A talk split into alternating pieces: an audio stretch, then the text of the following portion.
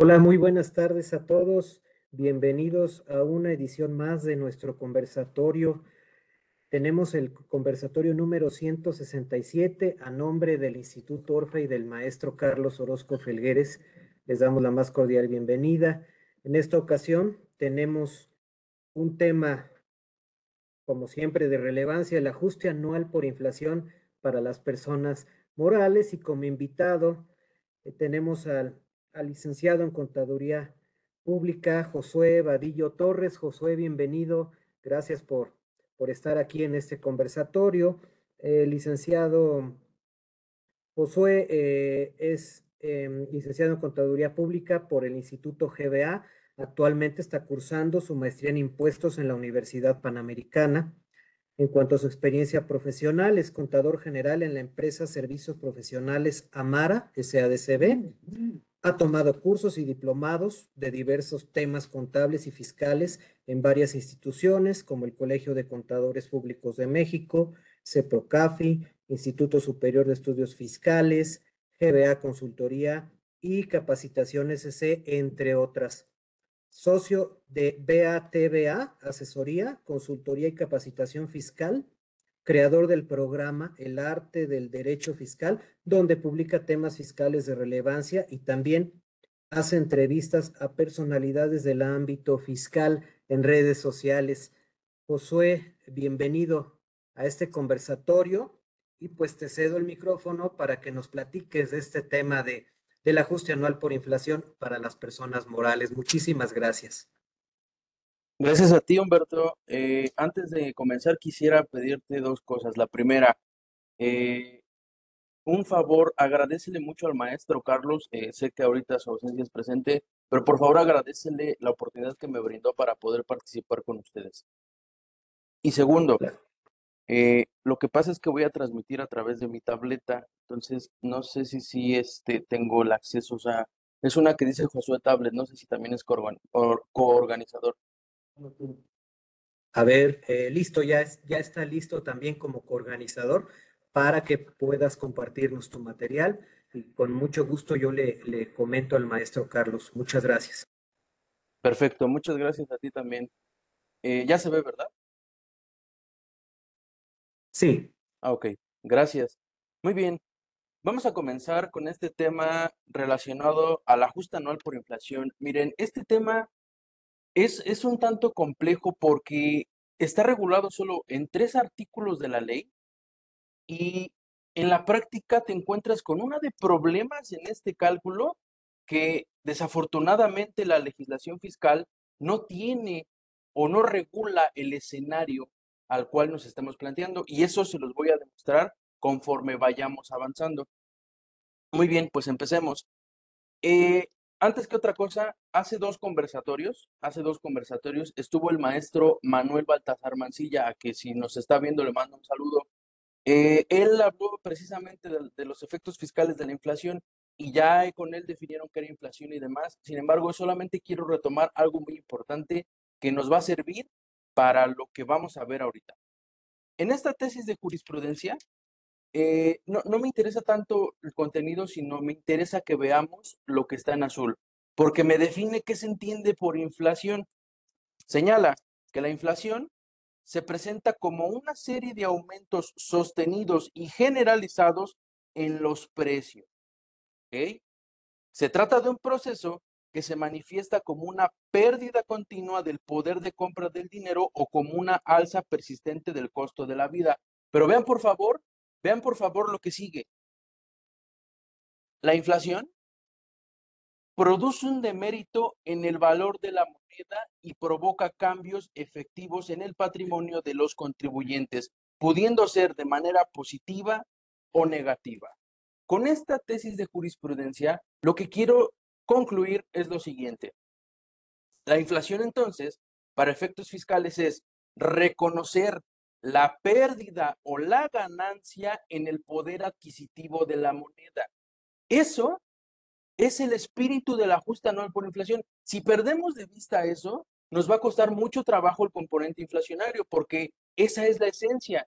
Y van a ver que cuando vayamos avanzando, luego hay, cuentas que dices, esta entra, esta no entra, esta sí, esta no. Pero no perdamos de vista esto.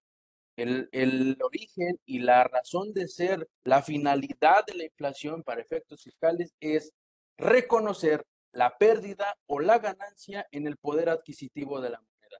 Cuando vayamos más adelante, verán que esto que les digo es totalmente relevante.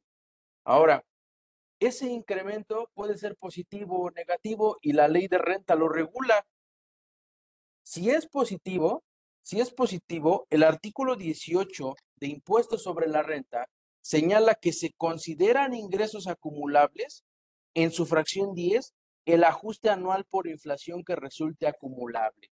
Ah, más adelante vamos a ver cómo me da acumulable o cómo me da deducible. A lo que voy es que la ley fiscal está reconociendo que si gané por esa pérdida en el poder adquisitivo de la moneda, entonces estoy obligado a determinar un ajuste anual por inflación acumulable que debe sumarse a los ingresos acumulables.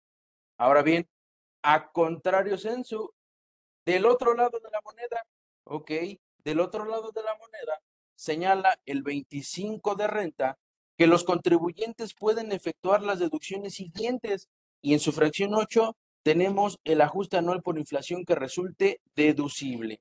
Si yo perdí, porque a lo mejor tienes más cuentas por cobrar que las cuentas por pagar, te genera una deducción por inflación, bueno, está regulado en el 25 fracción 8 y lo puedes meter como un concepto deducible.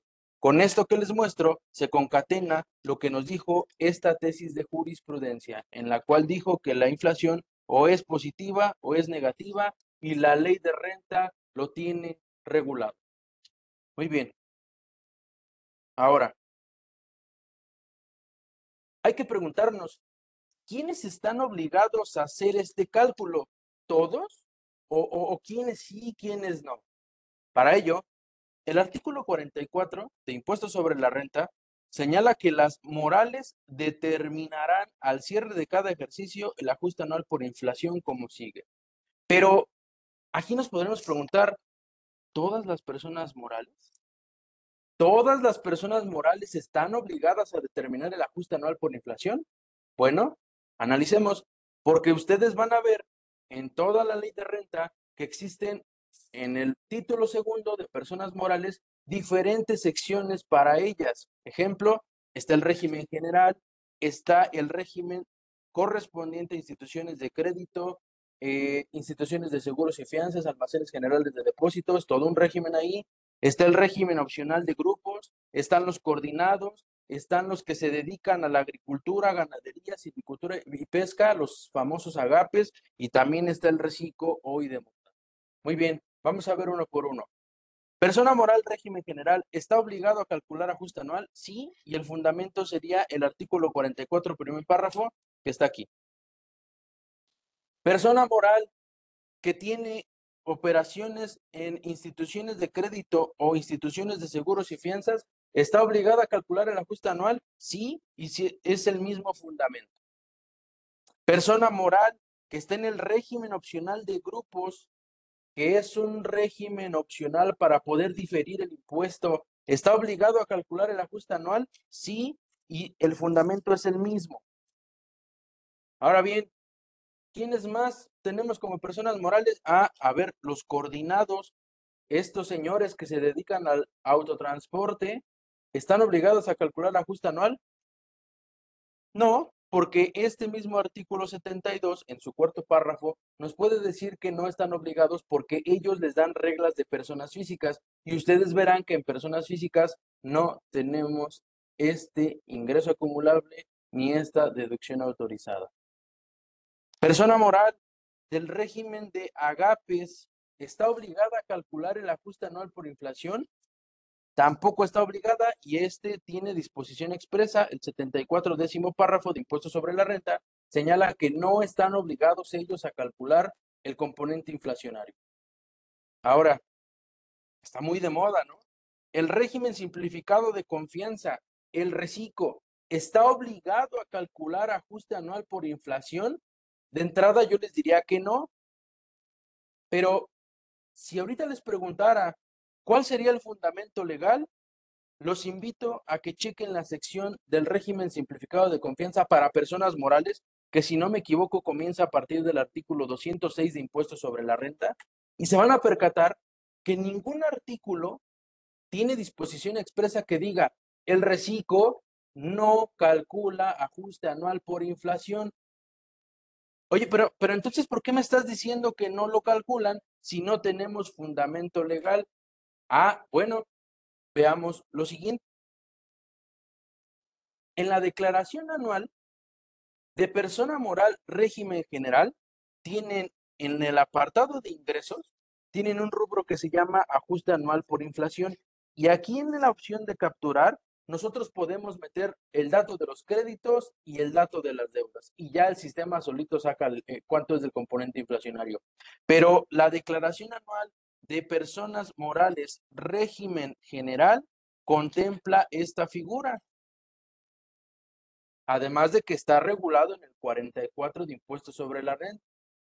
Pero yo les dije del reciclo, ¿qué pasa con el reciclo? Ah, es que mira, Josué, si yo presento la declaración anual del reciclo, si yo presento un anual del régimen simplificado de confianza, me puedo percatar que no está el rubro del ajuste anual por inflación y pues si no está, pues ¿dónde lo lleno?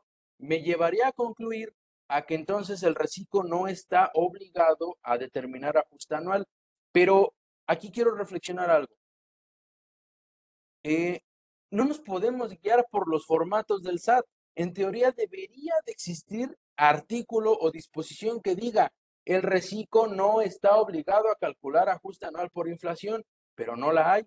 Ah, pero en la declaración anual del reciclo, pues no tienes ese espacio. Entonces, al no tenerlo, concluiría que no estamos obligados a calcular el ajuste anual por inflación. Ahora bien, para reforzar esta idea que les estoy comentando, para reforzar esta idea, veamos lo siguiente. Eh, hasta el ejercicio fiscal 2021 existía un régimen opcional de acumulación de ingresos para personas morales. Ojo, está derogado, ya no existe hoy. Para que no vayan a decir, Josué nos dijo, no, no, no, ya no existe hoy. El régimen está derogado porque en sustitución de este nació el reciclo. Este muere hasta el 31 de diciembre de 2021 y a partir de 2022 nace el reciclo. Pero, ¿qué tiene que ver este régimen con lo que les estoy platicando? Bueno, lo que pasa es que este régimen opcional de acumulación de personas morales se parece al reciclo porque acumulan al cobro, deducen al pago, pero tenía otros requisitos distintos al reciclo para poder optar por este régimen. Al final era una opción. Pero a lo que voy, el 198 de ese año, de 2021, en su último párrafo, señalaba, las personas morales de este capítulo, o sea, las que estén en el régimen opcional de acumulación de ingresos de personas morales, no tendrán la obligación de determinar al cierre del ejercicio el ajuste anual por inflación. Sí lo decía. Y se parece mucho al reciclo este régimen, pero tiene diferentes requisitos o tenía diferentes requisitos, porque reitero, no está vigente ya este régimen. Pero lo que quiero concluir es que yo preguntaría, porque aquí sí hay disposición expresa y porque en el reciclo no existe fundamento que me diga no están obligados a calcular el ajuste anual por inflación. Pero bueno, lo dejo como antecedente, lo dejo a la reflexión. Ahora bien, vamos caminando hacia allá, vamos caminando hacia el ajuste poco a poco y veremos lo siguiente. Antes de pasar a la siguiente lámina, quisiera comentarles lo siguiente. El ajuste anual por inflación es un cálculo que depende del 90% de los registros contables. Esto es, si la contabilidad está mal, este cálculo también lo estará y se los voy a demostrar con dos ejemplos de lo que les estoy platicando. No perdamos de vista eso. Y, digo en un 90% de los registros contables porque hay algunas excepciones que no precisamente se basan en registros contables, pero son muy pocas, que las vamos a ver conforme vayamos avanzando. Muy bien, ahí van dos ejemplos. Dos ejemplos de lo que les platico. Primero, las normas de información financiera, en particular la NIF D1, ingresos por contratos con clientes, nos trae los lineamientos para que nosotros podamos registrar las cuentas por cobrar y señala que una entidad debe reconocer los ingresos por bienes o servicios sobre los cuales ha transferido el control a los clientes. Esto es la esencia de esa NIF. Para que yo pueda registrar la cuenta por cobrar, necesito haberle transferido el control. Y para saber si le transferí el control, necesito revisar todos estos pasos que tiene la NIF, que no es mi intención verlos, pero a resumidas cuentas, lo que quiero que entendamos es lo siguiente. Transferencia de control. Quiere decir entonces que si no hay transferencia de control, entonces no estaríamos obligados a registrar la cuenta por cobrar. Muy bien, entendido esto, vamos a ver qué dice la parte fiscal. El artículo 17 de impuestos sobre la renta señala que las personas morales deben acumular los ingresos en los siguientes momentos. En la fracción primera, señala que tratándose de enajenación de bienes o prestación de servicios, los debe de acumular en uno de tres escenarios el que ocurra primero. Que expida el comprobante, que se envíe o entregue materialmente el bien, o se cobre total o parcialmente las contraprestaciones. El que ocurra primero, fiscalmente estás obligado a acumular. Creo que este artículo todos lo traemos en la memoria. Ahora bien, yo creo que el que empata aquí, yo creo que el que empata aquí con la NIF es este, se envíe o entregue materialmente el bien. Ahora bien, ya vi la parte contable que dijo para registrar, ya vi la parte fiscal que dice para acumular. Ahora bien, vamos a poner el siguiente ejemplo. Imagínense ustedes que tenemos una operación por un millón de pesos. Ok, Primer ejemplo. Mes de marzo. Aquí va la primera pregunta. ¿Hubo transferencia de control? No, no hubo. ¿Expedí el comprobante fiscal? Sí, sí lo expedí, pero no transferí el control. Ok, ¿sería un ingreso contable? De acuerdo a la NIF de 1, no sería un ingreso contable porque no he transferido el control de los bienes o servicios. ¿Sería un ingreso fiscal? Sí, porque el 17, fracción primera, inciso A, dice que estoy obligado a acumularlo aunque expida el comprobante. Entonces, fíjense cómo aquí ya tenemos una diferencia entre lo contable y lo fiscal. Segundo ejemplo, mes de julio. ¿Transferí el control? Sí. ¿Expedí el comprobante fiscal? No. ¿Es un ingreso contable? Sí, porque la NIF de 1 dijo que en el momento en el que transfiere el control aplicando los cinco pasos, debo de reconocer la cuenta por cobrar. ¿Es un ingreso fiscal? Sí, porque a pesar de que no esté expedido el comprobante, ya entregué materialmente el bien o presté el servicio aquí en la transferencia de control. Por lo tanto, fiscalmente también sería un ingreso. Siguiente ejemplo, octubre. ¿Transferí el control? Sí. ¿Expedí el comprobante? Sí y casi aquí caemos en todos los escenarios, si es ingreso contable, si es ingreso fiscal. Último ejemplo, diciembre. ¿Transferir el control? No. ¿Expedir el comprobante? No. ¿Es un ingreso contable? De acuerdo a la NIP de uno, no. ¿Y es un ingreso fiscal? Tampoco, porque no he caído en ningún escenario. Ahora bien, aquí me dirán, ¿y cuál es el problema? Bueno, vamos a analizar precisamente este mes de marzo, en el que no transferí el control, pero sí expedí el comprobante fiscal. Vamos a analizarlo. En la práctica, ¿qué hacemos la mayoría de los contadores? Ah, está el comprobante fiscal, regístralo. La operación por un millón de pesos, obviemos tantito ahorita el tema del IVA, no es de relevancia para lo que les voy a explicar. ¿Y qué haríamos contablemente? A cargo a cuentas por cobrar un millón de pesos, abono a ingresos o ventas ese millón de pesos. Nada más por tener el CFDI, aunque no hayamos transferido el control, lo que la mayoría de los contadores hacemos es registrar el CFDI porque ya está expedido. ¿Ok? Eso es lo que hacemos, ¿eh? Ahora, si se darán cuenta que estamos registrando un ingreso que todavía no debimos de haber registrado. Aquí la pregunta sería, ¿cómo me pegaría en el ajuste anual por inflación? Ah, veamos cómo pega. La operación fue en marzo, ¿eh? No pierden de vista que el que estoy analizando es este mes. Marzo. En marzo registré lo que hacemos todos, porque ya está el CFDI, lo que hacemos todos es registrarlo, aunque está mal. Luego, vamos a hacer de cuenta que este millón, el CFDI quedó en marzo, pero en julio transferí el control. De acuerdo a la NIF de uno, hasta en tanto no haya transferido el control, no debí de haberlo registrado. Entonces, debí de haberlo registrado en julio. Pero no. La mayoría lo hubiéramos registrado en marzo. ¿Ok?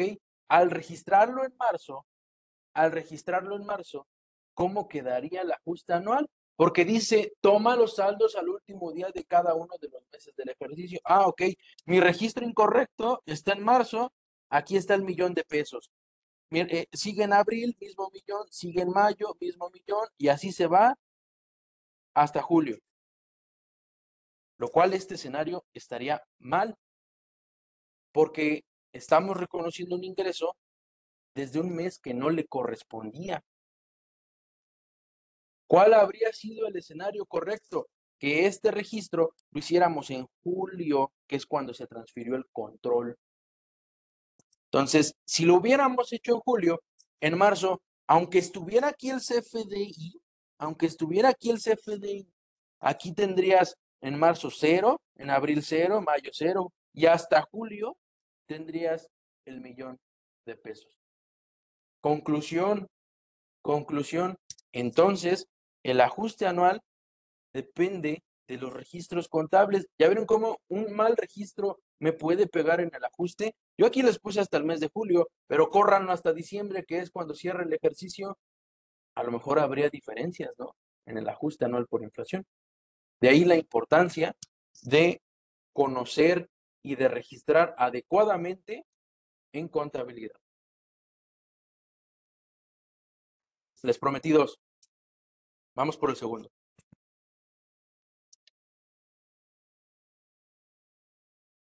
El segundo, vamos a hacer de cuenta que los socios aportan capital por 800 mil pesos, de los cuales 300 mil los pagan y 500 mil no los pagan, pero las actas ya señalan que eh, están, están pendientes de pago esos 500 mil. ¿Qué registro contable hacemos todos? Ah, cargo a bancos 300 mil, porque ya entró el dinero, y cargo a una cuenta por cobrar cuenta de activo, 500 mil, correspondiente a los socios, y abono a capital social, de tal manera que me da aquí. ¿Ok? Eso es lo que haríamos todos. Ahora,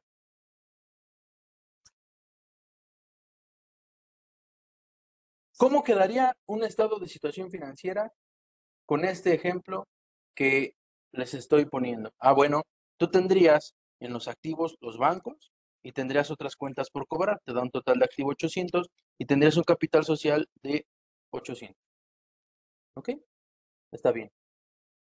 Ahora,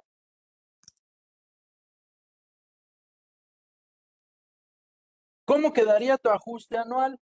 Ah, bueno, Tú traes en bancos los 300 mil, bueno, vas jugándolos cada mes y traes en cuentas por cobrar 500 mil. Sé que aquí alguien me va a levantar la mano y me va a decir, el 45, fracción segunda, dice que los cuentas por cobrar a socios y accionistas no son créditos para efectos del ajuste. Y es correcto, Es correcto, pero vamos a hacer de cuenta que no existe esa disposición. Lo que busco es que veamos el registro contable. Y es correcto, ¿eh?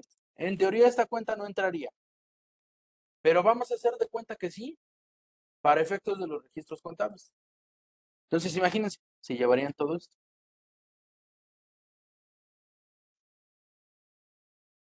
Ahora, lo siguiente. Ya todos así lo dejamos, todos así creemos que está bien y, todos así lo cerramos. ¿Ok? Perfecto. Pero ¿qué dicen las NIF? Ah, dicen lo siguiente.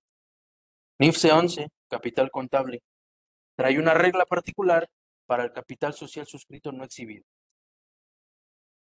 Y señala, cuando los propietarios no pagan totalmente el importe de las acciones suscritas, como el ejemplo que les estoy poniendo, cuando no pagan, de mi ejemplo eran 800 mil, 300 mil pagados, 500 mil pendientes de pago. Cuando no pagan totalmente el importe de las acciones suscritas, fíjense, el importe no pagado debe restarse del capital social suscrito para presentar el capital social pagado, pero queda más claro en el siguiente enunciado. No debe reconocerse el importe no pagado de las acciones suscritas como una cuenta por cobrar a los propietarios de la entidad. No debo reconocer una cuenta por cobrar. Ah, entonces, ¿cómo lo registro? Con esto, con esto vean que ya está mal el registro inicial, ¿eh? Y que la mayoría haría. ¿Ok? ¿Cómo lo registro? Ah, es que dice que debe restarse del capital social suscrito para presentar el capital social pagado. Bueno, aquí en la práctica lo que he visto es que se registra como una cuenta complementaria del capital, pero se los muestro. Mismo ejemplo, aportación 800 mil, pagado 300, no pagado 500. Bancos 300 mil, que fue lo que verdaderamente entró, y abriríamos una cuenta de capital el capital, su naturaleza es ser acreedora, pero esta cuenta en particular sería deudora. Funciona como la depreciación, que las cuentas de activos, su naturaleza es deudora, pero para efectos de la depreciación, aunque se presente en el activo, su naturaleza es acreedora. Esta cuenta funciona igual. Nada más que al revés, su naturaleza esta, de esta cuenta es deudora, porque las cuentas de capital son acreedoras. Cargo los 500 mil y abonaría capital social por 800 mil. Ah, ok. Pero este registro es el que deberíamos hacer. Pero vean cómo, cómo se ve en el financiero. Ahí va. Si yo sacara un estado de situación financiera, diría efectivo y equivalentes 300 mil, que fueron los que pagaron. Capital social no exhibido, como su naturaleza es deudora, hay que ponerlo negativo. Y capital social 800, de tal manera que me quedan 300 mil. Y con esto les demuestro que la contabilidad tiene repercusiones en materia fiscal. Uno último, un último, y no es, tema, no, no es el tema de hoy, pero ahí les va. ¿Qué pasa cuando reembolsamos capital? Dice el 78 de renta, fracción 1 y 2, en particular la fracción 2, que tienes que comparar el capital contable total contra la cuca total. ¿Cuál sería la diferencia de que tú le digas en ese cálculo a ah, mi capital contable es de 300 mil, a que le digas que es de 800 mil como lo registramos inicialmente? Creo que habría una diferencia importante, ¿no? Pero bueno, ahí lo dejo a la reflexión. Entonces, antes que otra cosa, sobre todo en los contadores, antes de que veamos la parte fiscal, primero somos contadores antes de meternos a lo fiscal. Muy bien. Ahora, Vamos ahora sí ya de lleno con el cálculo del ajuste anual por inflación. El 44 señala que las morales determinarán al cierre de cada ejercicio el ajuste anual por inflación como sigue. Quiere decir entonces que este cálculo lo hacemos por ejercicio, por cada año. Imagínense hacerlo cada mes, ¿no? Para ello, ¿qué deben de hacer? Bueno, determinarán el saldo promedio anual de sus deudas y el saldo promedio anual de sus créditos. ¿ok? Debo de tomar saldo promedio anual de deudas y saldo promedio anual de créditos. Pero, ¿cómo saco estos promedios? Bueno, la misma disposición dice, el saldo promedio anual de los créditos o deudas será la suma de los saldos al último día de cada uno de los meses del ejercicio. Los saldos al último día de cada uno de los meses del ejercicio. ¿De dónde vamos a sacar esos saldos? Pues claro, de la contabilidad. Por eso les dije que lo importante eran los registros contables. Dividida entre el número de meses del ejercicio, claro, sumas todas las unidades y divides entre el número de unidades para poder sacar un promedio. Eso realmente es lo que hace. Pero vamos a ponerlo gráfico. Primero créditos. Vamos a hacer de cuenta que aquí están los créditos. En enero tengo 100 mil, febrero 250 mil y así. Ahorita voy a ver qué es crédito. Poco a poco voy a ir viendo qué es crédito y qué es deuda, pero ahorita nada más vamos a ver la mecánica. De tal manera que sumas a este saldo el 31 de enero, el 28 de febrero, 31 de marzo, 30 de abril, 31 y así sucesivamente. Llegas a diciembre y tienes que sacar un total sumando todo. Y para sacar el promedio, lo divides entre el número de meses del ejercicio, que son 12, y te da el promedio de crédito. Lo mismo con las deudas. Sumas todos, llegas a un total, lo divides entre el número de meses y te da un promedio de deudas. Ok. Ya tengo el promedio de créditos, ya tengo el promedio de deudas. ¿Qué sigue diciendo?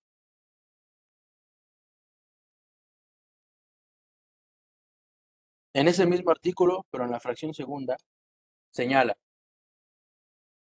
cuando el saldo promedio anual de las deudas sea mayor que el saldo promedio anual de los créditos, el ajuste por inflación resulta ser acumulable. Ok, si los créditos son menores a las deudas o si las deudas son mayores a los créditos, son lo mismo. ¿eh? Esto me da un ajuste anual por inflación acumulable, ajuste anual por inflación acumulable. Si es al revés, cuando el saldo promedio de los créditos sea mayor que el saldo promedio anual de las deudas, el ajuste anual por inflación resulta ser deducible. ¿Ok? Entonces, vamos a terminar el ejemplo que les estaba mostrando. Aquí está ya el resumen. Saldo promedio de créditos, saldo promedio de deudas. Aquí está ya el resumen.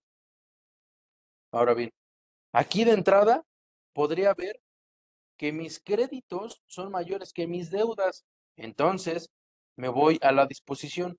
Cuando los créditos sea mayor que el saldo de las deudas, el ajuste resulta ser deducible. Ah, ok. Entonces, aquí ya sé que me va a dar una deducción. Ahora bien, sigamos porque ya tengo el promedio de créditos, ya tengo el promedio de deudas, pero necesito saber ahora cómo termino de calcular este ajuste. Ahora, antes que otra cosa, creo que se me pasó por acá.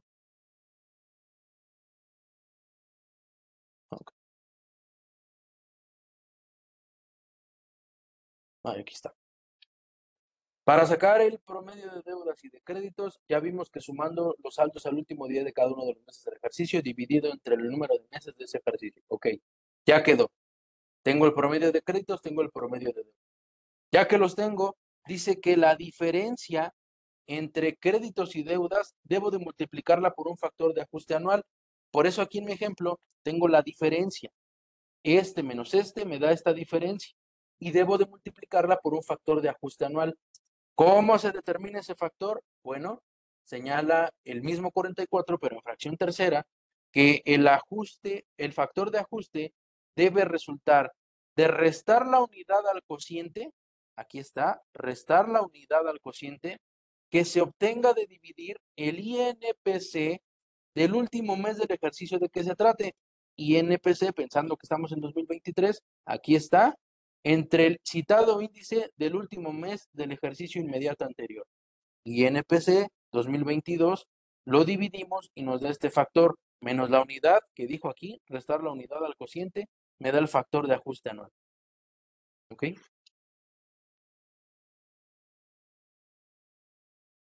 Saldo promedio de créditos, saldo promedio de deudas, me da la diferencia por factor de ajuste anual y aquí está mi ajuste anual por inflación deducible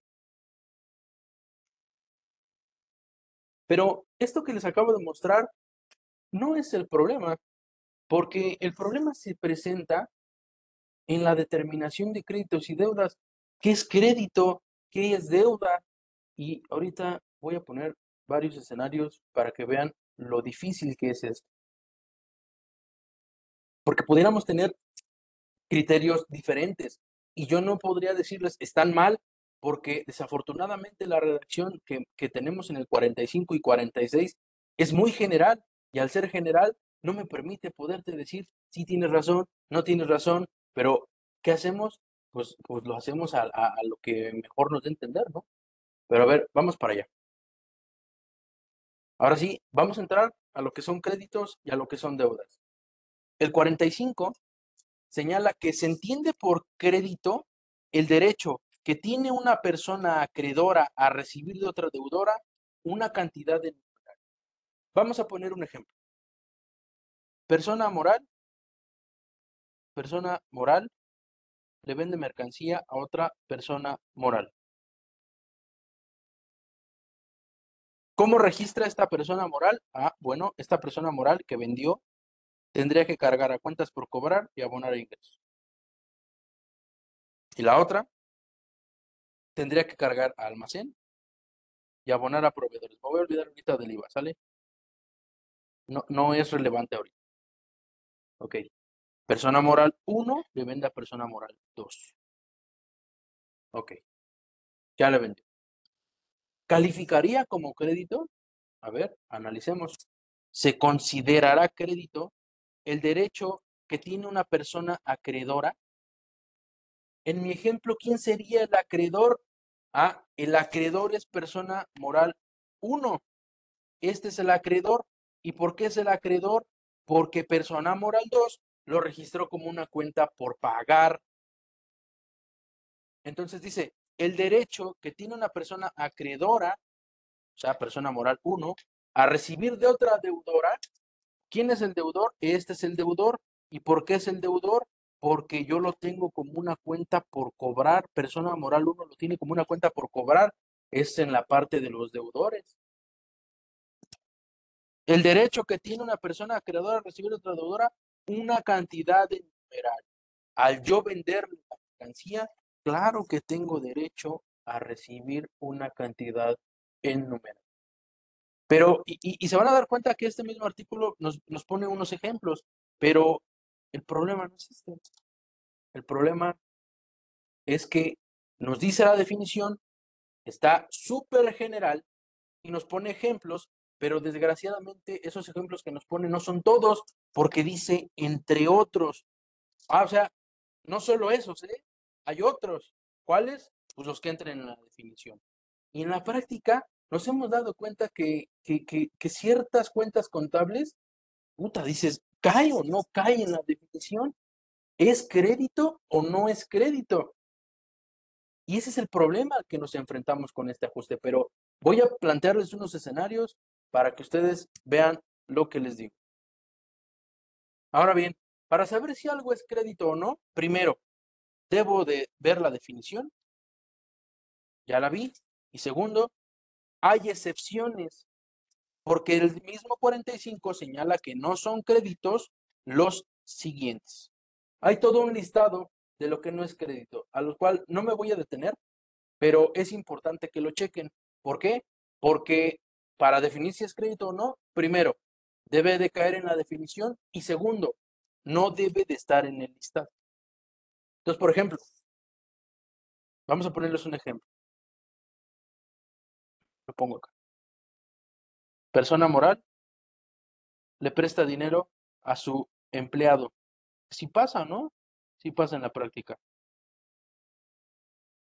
La primera pregunta sería, ¿cae en la definición de crédito? El derecho que tiene una persona acreedora a recibir de otra deudora una cantidad de numerario, sí, sí cae en la definición. entrada diríamos, es crédito A, pero ahora, segundo paso es ver las excepciones no se consideran créditos y la fracción tercera dice los que sean a cargo de funcionarios y empleados. Entonces, aunque sea crédito, según la definición, hay disposición expresa que dice que no lo es. Entonces, lo que tenemos que estar checando es ¿Cae en la definición? Sí, y luego ver el listado de lo que, de, lo que consideran como no crédito para que veamos si es o no es. Entonces, aquí continúa la lista. Aquí continúa la lista y termina con esta fracción. Ahora, hay algo muy importante que tengo que platicarles porque esta es una de las excepciones que marca los registros contables. Yo al inicio les dije, el 90% del cálculo eh, lo tomamos de acuerdo a contabilidad, pero este que les voy a mostrar es una excepción de eso. Ahí va. ¿Qué pasa con los saldos a favor de impuestos? Primero, ¿caería en la definición del 45 el derecho que tiene una persona acreedora a recibir de otra deudora una cantidad de numerario? Yo creo que sí, porque tendríamos derecho a recibir por parte de las autoridades hacendarias ese saldo a favor. Tan lo tenemos derecho que podemos pedirlo en devolución. Ahora bien, disposición expresa del 45 en este último párrafo dice que los saldos a favor por contribuciones únicamente se considerarán créditos a partir del día siguiente a aquel en el que se presente la declaración correspondiente. Ah. O sea, es crédito a partir del día siguiente a aquel en que se presente la declaración correspondiente. Vamos a poner un ejemplo. Vamos a hacer de cuenta que en el mes de enero de 2024 generamos un IVA a favor de 2 millones de pesos. Declaración de enero. Cuando se presenta a, la presentas el 17 de febrero. ¿Ok? El 17 de febrero manifiestas a más tardar. Sé, sé que hay, este, tenemos lo, de los, de lo del RFC, de acuerdo al sexto dígito, pero dejemos a un lado eso. En la regla general, 17 de febrero. Ok, la presentas el 17 de febrero.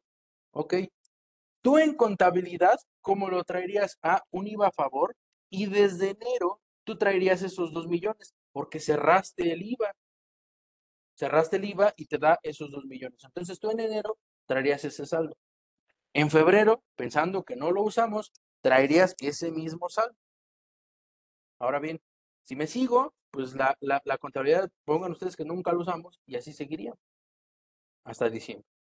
Ahora, ¿cómo tendría que meterse en el ajuste? Si yo tomo los saldos de la contabilidad, estaría mal el ajuste, porque dijo que los saldos a favor son créditos a partir del día siguiente en que se presente la declaración que contiene ese saldo a favor.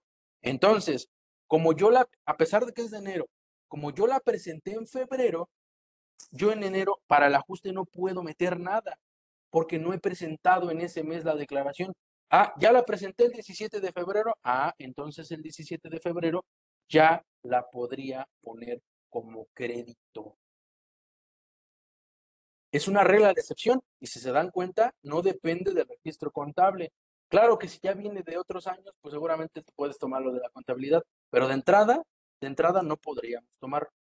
Ahora, Dice que son créditos a partir del día siguiente en que se presenta la declaración y hasta la fecha en que se compensen, se acrediten o se reciba su devolución.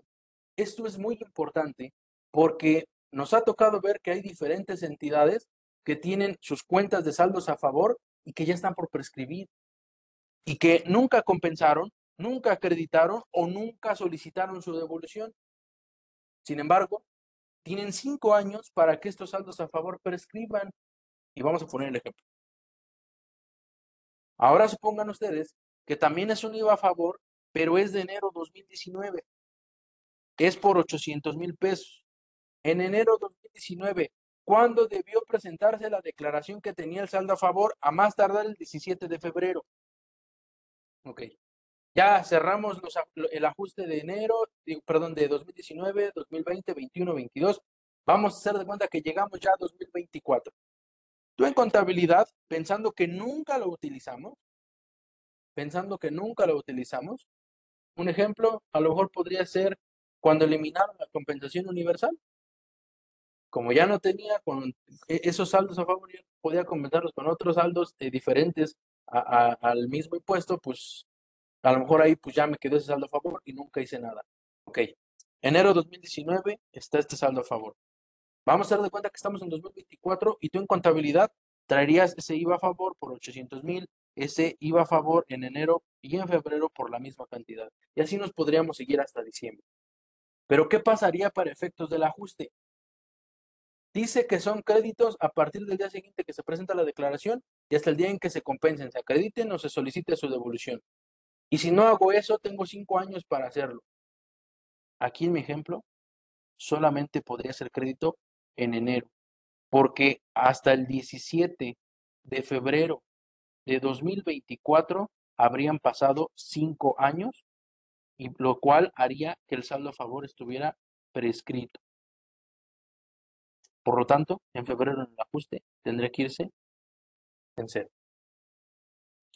Ahora bien, vamos rápido a lo siguiente, porque ya me está ganando el tiempo. Ahí va una controversia. Todos decimos bancos, ah, sí, bancos, es crédito, ese sí, pero ¿qué pasa si traemos partidas en conciliación? Porque sí pasa, ¿no? Pasa que, que, que hay muchas empresas que a lo mejor ahorita ya no se maneja mucho el cheque, ¿no? Ya es muy raro, pero puedes tener cheques en tránsito ahí que contablemente tú ya diste la salida, pero a lo mejor no han ido a cobrar por la razón que tú quieras. ¿Qué pasa si en contabilidad traigo un saldo y en bancos traigo otro? Porque a lo mejor no han cobrado estos cheques que les digo. Aquí, por ejemplo, traigo una diferencia de 50 mil en cada, en cada mes. ¿Qué saldo tomo? ¿El de contabilidad o el de bancos? A lo mejor habría quien diría, ah, el de bancos es el correcto, ¿no? Porque es el real, no han cobrado ese dinero. Pero habría quien diría, pues, ¿qué no nos dijiste que el 90% del registro de, este cálculo es de acuerdo a los registros contables? No lo sé. Y, busquen en la ley. Y pues quisiera ver si esto tiene solución. Otros ejemplos. Pasa, ¿eh? ¿Tienes cuentas por cobrar? Ah, ok. Enero, febrero, marzo. Pero te das cuenta que se les voltean los saldos. ¿Cómo juegan esos saldos negativos en el ajuste? ¿Son créditos? ¿No son créditos? ¿Entran? ¿No entran? Y, si ustedes checan toda la, legislación fiscal, no nos dice nada de esto. Y sí puede pasar, ¿eh? Puede pasar. A mí el típico caso que me ha tocado ver es que los anticipos de clientes los registran aquí, por eso se les voltean las cuentas, lo cual estaría mal. ¿Qué pasaría? ¿Qué haríamos aquí? Bueno, yo no les podría decir qué haríamos en cuanto a la parte fiscal, pero sí a la parte contable, porque la parte contable sí regula este escenario y dice que los saldos acreedores de cuentas por ah, NIFC 3, cuentas por cobrar, que los saldos acreedores de cuentas por cobrar y otras cuentas por cobrar deben presentarse como un pasivo. Entonces, si me preguntan, estos saldos, quizá yo abriría una cuenta en las deudas y pondría cuentas por cobrar saldos acreedores y metería esos saldos que están en negativo.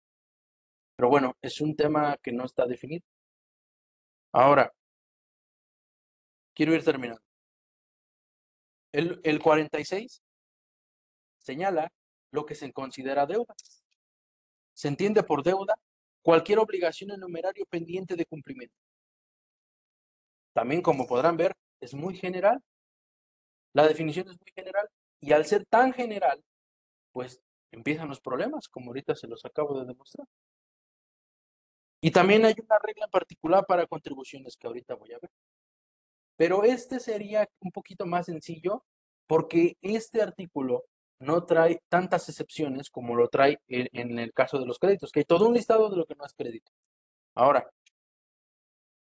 algo que tenemos que observar es que este 46 en su tercer párrafo dice que no son deudas las originadas por partidas no deducibles en términos de la fracción primera, 8, 9 y la fracción 27, 32.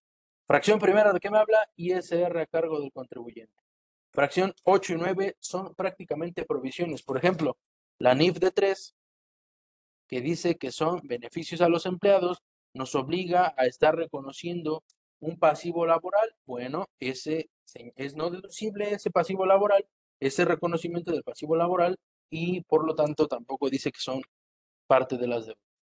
Esto es capitalización delgada y esto es utilidad fiscal ajustada. Muy bien.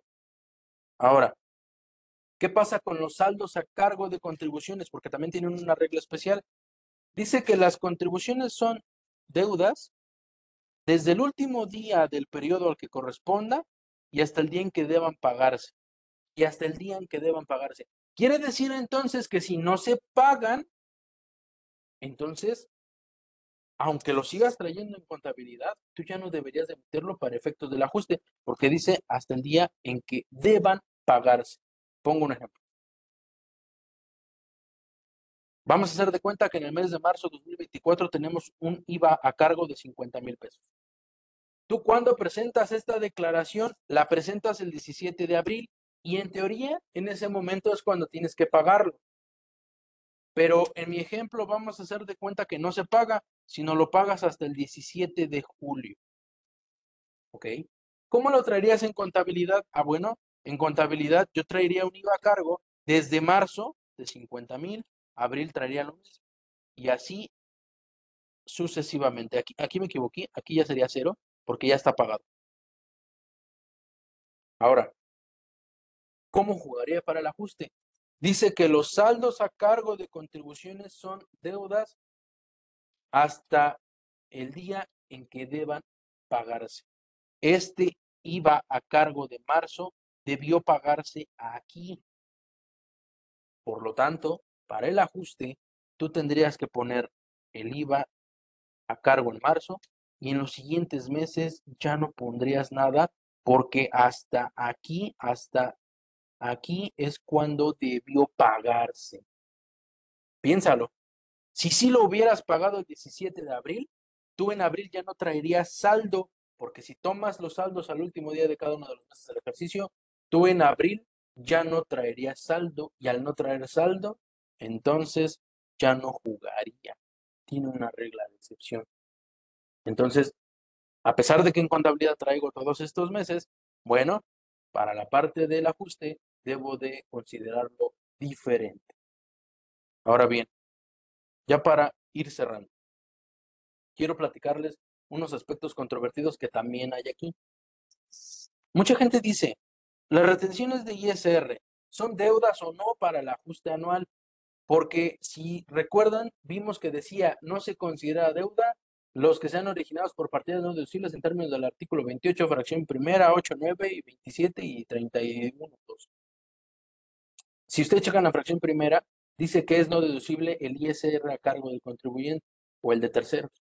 Entonces, cuando dice o el de terceros, mucha gente dice, ah, pues entonces las retenciones no son, no son deuda. Ahí está un criterio. Sin embargo, hay otros que dicen, no, es que ese 28 le habla a las retenciones cuando tú las absorbes. Por ejemplo, imagínense que no retuviste el ISR de salarios y al no retenerlo tú te convertirías en responsable solidario por no haberlo retenido. Tú tendrías que pagar ese ISR de salarios. Entonces, en ese escenario es cuando dicen que no son deudas, pero son los dos que he visto. Así que ahí están los criterios para que ustedes lo tomen en cuenta. Dos, termino con dos. Las cuotas al IMSS. Puse dos veces, dos veces el, seguro de retiro y la cesantía y vejez por lo siguiente. Este seguro se paga bimestralmente. Hay quien registra este, este, este pasivo cada bimestre. Febrero, abril, junio, agosto y así sucesivamente. Y en contabilidad, aquí no traería nada. Cero, cero, cero, no traería nada porque hay quien lo registra eh, de acuerdo a cómo va a, irlo, va, a irlo pagando, que es cada mes. Ahora, sin embargo, hay quien lo registra así. En enero registra una cantidad, en febrero trae otra, en marzo y así sucesivamente. ¿Y por qué lo registran así? Ah, porque dicen, a pesar de que el seguro de retiro la cesantía en edad avanzada y vejez se paguen por bimestre, cada mes se va devengando. Entonces, como cada mes se va devengando, yo lo voy registrando. Y tiene razón, porque las normas de información financiera dicen que tenemos que estar, hay un postulado básico que se llama devengación contable y estamos haciéndole caso a ese postulado. Entonces, si se dan cuenta, los registros son diferentes. Aquí está uno, aquí está el otro. La pregunta es, ¿cuál tomas para el ajuste? Yo tomaría este, por el tema de lo de. Y por último, cierro con el último ejemplo.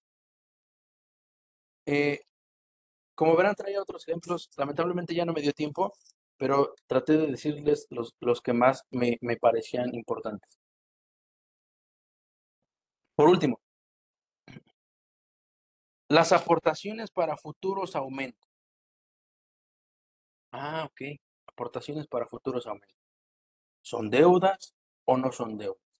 Bueno, si ustedes checan, el 46 señala en los ejemplos que también son deudas las aportaciones para futuros aumentos de capital. Hay disposición expresa. Sin embargo, tenemos un problema en la práctica. Porque esas aportaciones para futuros aumentos de capital pueden ser capital o pueden ser pasivo. Una de las dos. O es capital o es pasivo. Entonces habría quien diría, ah, pues si es capital, pues entonces que no, que no juegue para el ajuste. Y si es pasivo, ah, pues entonces sí, porque se encajaría en el término de deuda, ¿no? Pero, ¿de qué depende de que sea capital o de que sea pasivo? Pues otra vez, las normas de información financiera. La, la NIF C11 trae un párrafo en, en particular para aportaciones para futuros aumentos de capital. Y dice, que las aportaciones para futuros aumentos deben reconocerse en los financieros en un rubro por separado dentro del capital contribuido. ¿Ok? De entrada ya me dijo que es capital. Sin embargo, para que sea capital, debe cumplir con los requisitos siguientes con los que estoy poniendo aquí abajo. Porque si no los cumple, entonces esas aportaciones deben formar parte del pasivo. Son cuatro requisitos. El primero, es, que existe un compromiso mediante resolución en asamblea de socios o propietarios para que califique como capital y no debe estar permitida su evolución antes de su capitalización. O sea, lo que buscan es que no sea un préstamo. Se especifica un número fijo de acciones, porque si no se especificara, diríamos, es un préstamo. No debe tener un rendimiento fijo, porque si lo tuviera, entonces sería un interés y al ser interés sería préstamo. Y bueno, el último requisito es que deben quedar reconocidas en la moneda funcional de la entidad. Si cumples con todos estos requisitos, entonces lo mandas al capital. Y si no, entonces es pasivo. Pero con esto concluimos en la práctica una cosa. Todo el mundo dice, ah, ¿están protocolizadas? Sí, sí, hay un número fijo de acciones. Ah, entonces es capital. Pero para cerrar lo del ajuste, si es capital o es pasivo, entran en el ajuste, les voy a dar mi opinión. Eh, pueden estar no de acuerdo. Para mí, si está en el capital o si está en el pasivo, para mí forma parte del ajuste en los dos escenarios. ¿Por qué? Porque a lo mejor, piénsenlo, habría alguien que quizá mañosamente diría, ah, dicen las NIF que puede irse al capital, pues en vez de mandarlo al pasivo, aunque no cumpla, mándalo a capital. Y pues ya, ¿no? Ya lo sacamos del ajuste. Habría gente mañosa que a lo mejor haría eso. Por esa razón es que, en mi opinión, las aportaciones para futuros aumentos son deudas, aunque estén en capital o aunque estén en pasivo, por los que les digo, el abuso que pudiera haber, o también porque el 46 trae la disposición expresa que las aportaciones son deuda y no distingue si está en pasivo o está en capital. Muy bien, pues con esto llegamos al, cierre. Muchas gracias, eh, Humberto. Muchas gracias, estimado contador Josué Vadillo. ¿Eh? estuvo con nosotros ¿eh? el contador Josué Vadillo Torres y tenemos por aquí un reconocimiento para, para ti, mira, eh, reconocimiento a Josué Vadillo Torres por su espléndida participación en la sesión 167 de Conversando con Orfe, con este tema que, nos hiciste favor de compartir con, con muchas Opiniones eh, eh, excelentes. Ajuste anual por inflación para las personas morales. Muchísimas gracias. Esperemos que no sea la última. Y, bueno, pues agradecemos también a todas las personas que se conectaron. Tuvimos por ahí este buen, buen quórum. Muchas gracias a todos por seguirnos, por seguir este, pues seguir conectándose aquí a Conversando con Orfe de parte del maestro Carlos Orozco Felgueres. Les damos las gracias y nos vemos el próximo conversatorio. Muchísimas gracias, Josué. Gracias a todos y que tengan muy buena tarde. Muchas gracias, Humberto. Por favor, salúdame al maestro Carlos. Un abrazo. Gracias, muchas gracias. Hasta luego. Hasta luego.